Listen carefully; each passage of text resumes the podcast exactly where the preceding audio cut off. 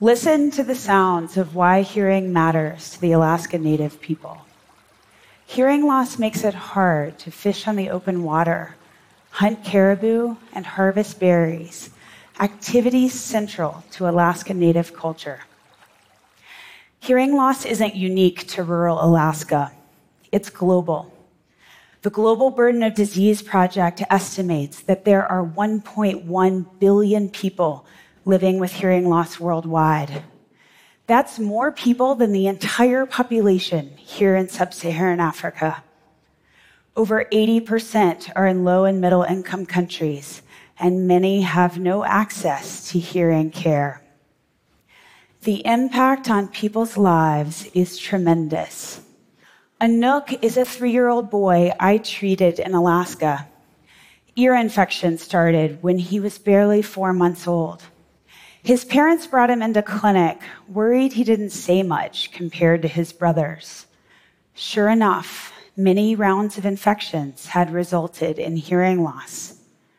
Without treatment, Anook's speech will continue to lag behind.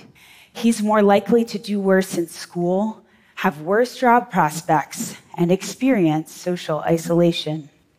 But it doesn't have to be this way. The World Health Organization estimates that half of all global hearing loss can be prevented. If Anook's hearing loss is identified and treated promptly, his life and the opportunities he has as he grows up could look vastly different. I'm an ear surgeon working with partners around the world on new pathways for hearing loss prevention. This solution comes from my collaboration with a tribal health organization called the Norton Sound Health Corporation. Hearing loss evaluation traditionally requires testing by an audiologist in a soundproof room with a lot of permanent equipment. An ear surgeon then examines Anook's ears under a microscope and decides a treatment plan. These resources simply aren't available in remote settings in a state where 75% of communities aren't connected to a hospital by road, an expensive flight is required. To overcome these barriers, Alaska has developed a state of the art telemedicine system that connects over 250 village health clinics with specialists who triage all types of health concerns.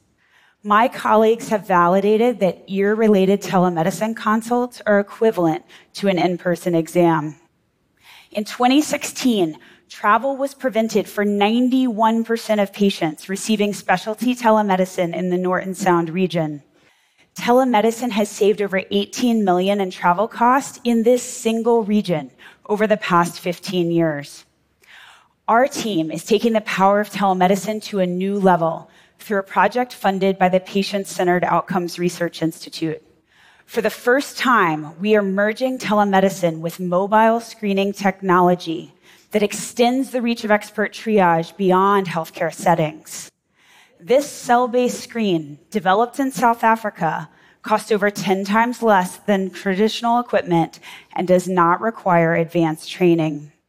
If I were screening Anook at school, sound attenuating headphones and noise monitoring would take the place of a sound booth and I would use a phone adapter instead of a microscope to examine his ears.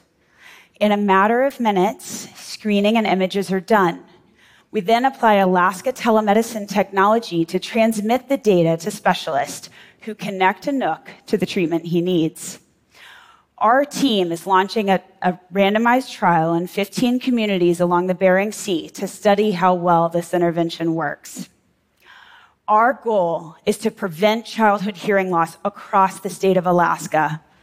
But the concept is bigger than a single state. The impact is global. Mobile telemedicine can revolutionize access to care. In Malawi, for example, there are only two ear surgeons and 11 audiologists for a population of 17 million. This technology could empower teachers and community health workers to provide access to care to children in places like Malawi. Scaling up globally could change children's lives who've never had access to hearing care before using just the power of a cell phone.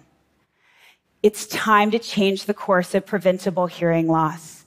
Anook and countless children like him are depending on us. Thank you. 对